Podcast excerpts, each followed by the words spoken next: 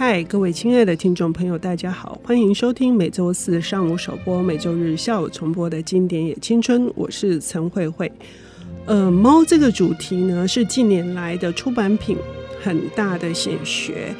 事实上呢，在一百多年前，日本的这个大文豪夏目漱石就用《我是猫》这本，一直到现在仍然受到。好评，而且非常大的这个欢迎的这本书，来用猫的眼光来讽刺这个呃人世，以及某些在时代的变化中的这些人的呃，简单的来说是他们的众生态，好众生相。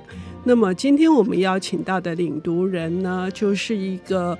百分之百的猫奴哈，它的猫的名字取得非常的有趣，一个叫做 Kilin，，一个叫秘鲁啊，就是麒麟啤酒哈，不像我，我的猫的名字都非常的 这个蔡奇阿米啊。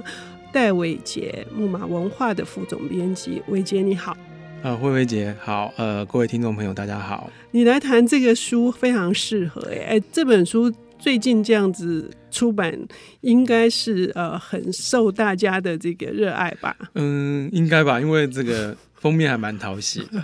叫什么？嗯、叫《猫小说集》，但实际上它嗯，嗯不全然是小说啦。嗯，嗯对，是呃，它是一个合集，它是一个合集，嗯、然后呢是一个呃横跨日本明治大正昭和年代。精选了，就是日本十五位名家用故事的方式，或是用诗的方式，或是用怪谈的方式来描写，就是他们自己所看到的猫的这样子的一个短篇小说跟散文杰作。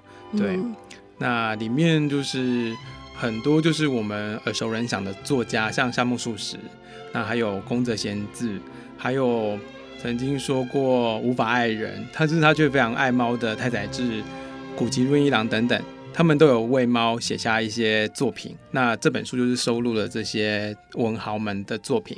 哎，其实，在日本的出版市场里面，哈，一直都有这样的主题延续，比如说是猫派的文豪，还是狗派的文豪嘛？哈，是是是。像川端康成就是典型的狗派的。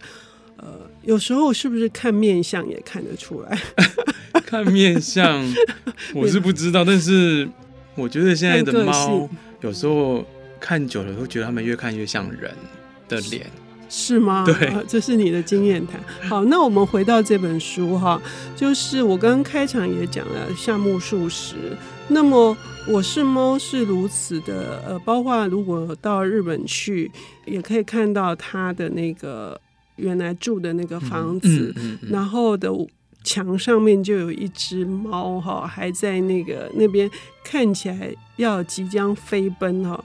在这个本书里面，嗯、呃，也有就是收录一篇，就是他真实生活里面养过了一只猫，然后后来走了之后，帮他，他就是帮他在他们家的这个庭院后面挖了一个一个地方，帮这个猫埋下去，然后为这个。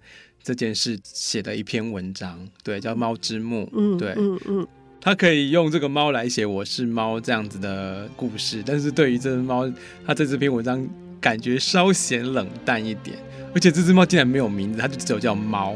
嗯，我我觉得完全符合夏目漱石的，是吗？对，因为它本身是呃有严重的胃溃疡，又呃是一个精神耗弱症很严重的的人。所以他对猫的这种冷淡，我觉得还蛮，嗯，还蛮正常。不止他冷淡啊，他的小孩也冷淡啊，他的太太也冷淡啊。对，所以所以这篇特别有意思。对，嗯、但是但是有趣的是，就是他后来帮这个猫盖了一些墓之后呢。他的太太啊，或小孩开始就反而也开始供奉起这个猫来了，还帮他换水啊，忌日的时候还给他这个一些鱼干啊等等的，就是格外的有趣这样子。嗯嗯嗯，从这些文章里面大致都可以看出来主人的个性是不是？对，嗯，像最是猫吃的是呃日本的一个文坛大家叫内内田百贤，他最有名的一部作品就是叫做。那个阿房列车，嗯，那是它是一本一个游记。那这个内田百贤呢，他其实就是一个爱猫成痴的一个人。他的猫其实都不是买的，都是自己跑到他家的，那他都会开始养他们，养到最后都非常的视如己出。那在这个书里面的第一篇就收录了这个篇名叫做库尔啊你你呀，库尔是这个内田百贤养的猫的这个名字，是写他这个库尔呢，他已经是身体衰弱到最后走的那一刻的一个。杂技兼日记的这样子一个文章，那这文章其实就是可能是猫奴或是猫派的人读到最后，可能都会心里非常的不舍跟难过，因为它里面的这个描写真的句句是触动这个身为猫奴的我这样子。对，呃，嗯、那个库尔啊，你啊，就好像是在对自己的孩子说话嘛。对对对。那他疼这只猫疼到。吃宵夜的时候，太太帮他准备的这个鱼，大概三分之二都给猫吃。对，最后都是他来吃，而且呃，原本他就是自己喜欢吃的一种生鱼片。嗯，他后来因为这个猫的关系，他也就又换成这个猫喜欢吃的生鱼片，就是他们就共食这样子。嗯嗯，对，就是非常疼爱，所以他后来生病的时候，他们也是照顾这个猫，照顾得无微不至，然后甚至走的时候。作者还有作者的太太、女仆等人，就是抱着猫痛哭等等的。嗯，那最后他还写了一段，就是说好一段时间，他就这样子抱着断气的库尔。当然，他还有体温，脸蛋依旧那么可爱。然而，整个身子瘦的脱了形，连平时一半的重量都没有，害他吃苦了，完全帮不上他，让他瘦成这样。你念的都快要哭了，是吗？没有，是刚好今天声音不太好。我跟你说哈，这一篇文章我读了第三次才有勇气把它全部读完。完是是是、嗯，我读了大概三分之二的时候我就停顿，第一次、第二次都是这样，嗯、最后才把它读完。读到他后来说，他甚至因为太想念那个库尔，以至于他后来不怎么吃。他们共识的生鱼片呢？嗯，这也太痴情了，太痴情了。嗯、对，他们就是真的是付出感情在，在跟这样子的生物搞 boy。可是也有完全不太一样的哈。对对，就是呃，猫变成他幻想的一个对象，所以这个集子里面分成了两大部分。对，呃，一个部分是讲的是。猫族之爱，所以提到的一些作品都是会比较跟猫有关的一些对于猫的一些情感。那另外一个部分呢，另外一个第二集的话，它其实是讲猫的幻想，它写的都是一些怪谈啊，或者是一些奇想的作品。那里面就包括了像宫泽贤治他的猫的事务所，这很有名。嗯，那还有太宰治他写了一段就是歌咏猫的一段文字。那这文字也写得非常好，所以我就觉得这个书本身啊，好看的原因是，像我们平常爱猫的人，我们大概就会说，哇，你这个猫好可爱，好可爱，好可爱。但是我们说不出其他的赞美，或者是其他形容猫的这样子的词汇。可是你读这本书，你就发现，哇，他们太会赞美猫了，或是他们太会形容猫了。这个形容的让你就觉得佩服的五体投地。哎，人家是文豪，对对对对对对对。那关于他们如何去讴歌？这些他们视如他们的生命的猫主人呢，比如说古奇论一郎哦，我觉得他也实在是太厉害了，所以我们要休息一下，等一下回来听伟杰说《猫小说集》。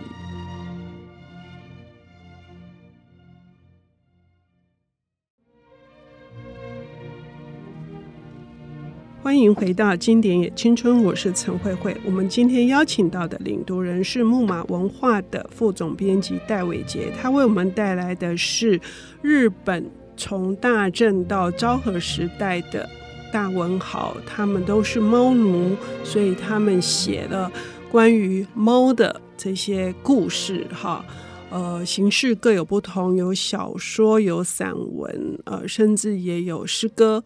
叫做《猫小说集》啊，但伟杰在上半段节目说，他们有很多的修辞来形容猫，可是更重要的是，这些猫呢，刺激了他们都很多的想象，哈，就是好像猫已经扩大了他们的世界，哈，尤其像古奇润一郎，他会有一些很有趣的延伸，哈，因为他从他想要养一只豹说起。嗯，对，他就说，因为他非常喜欢猫嘛，哈、嗯，所以因为他觉得猫的轮廓是最完美的，特别是它的鼻子，嗯，然后呢不长不短，调和适中，从双眼之间延伸到嘴巴的曲线呢，优美的不可方物。所以他对猫的形容是如此的，就是赞美。所以他就会想说，那除了养猫之外，如果再能够养的话，那就是豹了。那豹呢，是因为最接近猫科的动物，所以他一直想要养一只豹这样。而且不是老虎，嗯、不是狮子，而是豹，对，不对？是豹，对。我们因此而对豹呢有一个更多的怀想，哈，就是说它美丽，它柔软，它高雅。而且它像宫廷乐师般装模作样，又像魔鬼般残忍，这都是 古奇论一郎。他他是在写他自己嘛？就是他说暴好色又是饕客，这不是他吗？养起来 肯定乐趣无穷。嗯嗯，对，他可能就在写他自己。那他就是一整个就是猫派。嗯、那比如说他这篇文章最后呢，他就是写了狗。嗯，那是狗的话，它就是它的形容就没有什么特别。然后反而就会还还揶揄了一些其他作家，像什么全镜花，还有那个佐藤春夫等等的。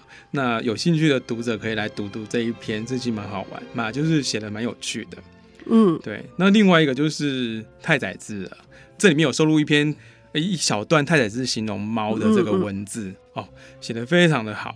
他这个里面其中写了一段是说，前提就是说他早上早饭要吃那个沙丁鱼，然后是烤沙丁鱼。然后呢，他在烤的时候，那个院子里的猫就叫了起来。那所以他就站在沿廊，然后对着院子，对这个猫喵了一声。然后这个猫就走过来，他就说：“我扔了一尾沙丁鱼过去，猫摆出随时要跑的姿势，吃了起来。我一阵激动，我的爱情被接纳了。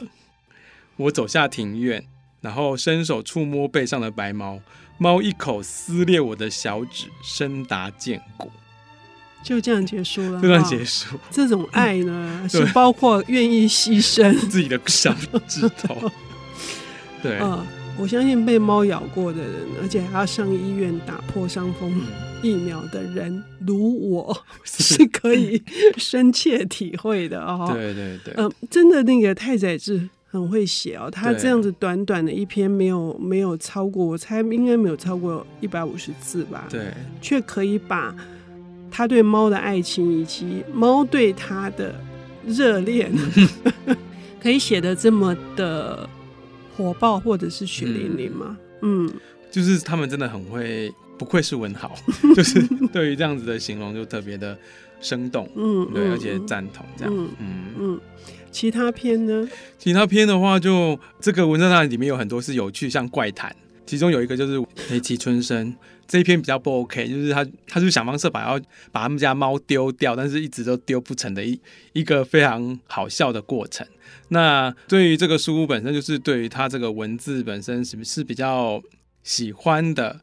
那所以我是会特别去在意，就是他们如何形容猫。那刚刚讲到说，除了像谷崎润一郎或是太宰治，还有一个叫尾井鸡次郎，他其实这个也是一个幻想，就是讲他在如何形容这个就是猫的手掌这件事情。他那时候就是他做了一个一个幻想，然后那幻想是他竟然梦里面看到有一个女生竟然在在化妆，但是他看了一下，发现哎，他手上拿的是一只猫手吗？然后用那个猫手在扑自己的脸，就扑粉，然后他就想说，然后这是一个流行嘛？但是他一惊，反正这就是一个梦。那所以他后来醒来的时候呢，他就翻身仰躺，然后就把猫高举到自己的脸上，然后抓起它两只前脚，他就开始讲说，他让那个柔软的脚掌分别按在我两边眼皮上，然后猫宜人的重量，温暖的脚掌，不属于这个世界的无比安宁。深深地沁入我疲惫的眼球里，嗯，就是在讲那个猫肉球的那个柔软的那个东西，哇，他这样子讲说，我也很想要把我们家的猫抱起来，用它的前脚 在我的就是双眼这边揉一揉，这样，但是可能会被 会被咬。你知道哈，因为文豪的想象力哈，永远是我们难以企及的哈。呃，这一篇尾景鸡次郎，大家如果对他印象。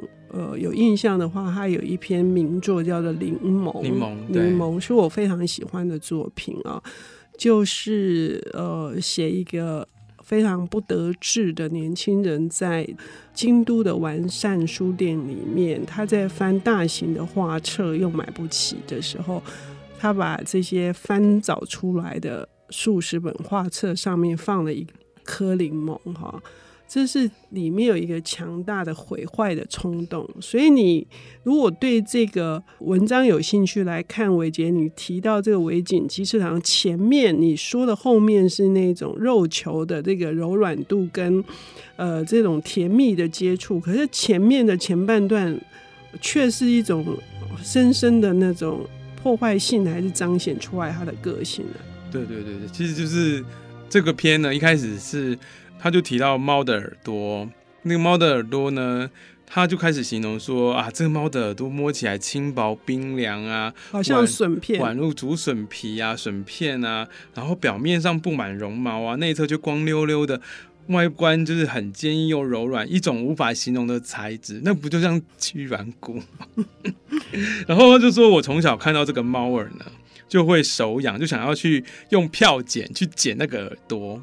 咔嚓，这样子，就是那个声音跟那个摸起来的感觉，就是让你觉得很想要去去做这个事情。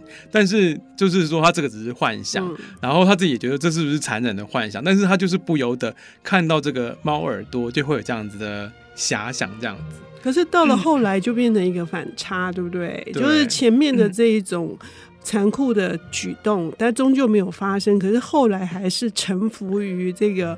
猫掌的这个不是把它拿来当成是我们做香皂的模型而已，嗯，对，它就是直接拿来当 按摩的工具。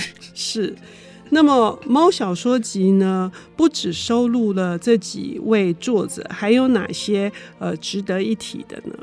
例如说小泉八云，他是写怪谈非常有名的，他在里面也会有关于猫的这个怪谈的故事。那刚刚也有提到，像宫泽贤治，他就写了一篇童话《猫的事务所》等等。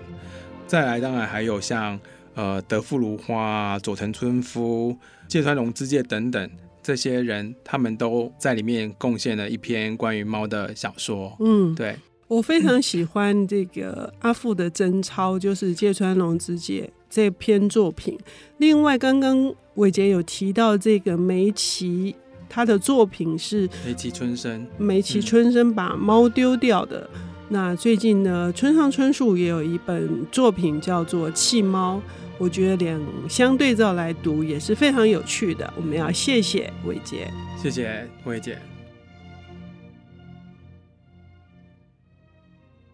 本节目由 IC 之音与瑞木读墨电子书联合制播，经典也青春。与您分享跨越时空的智慧想念。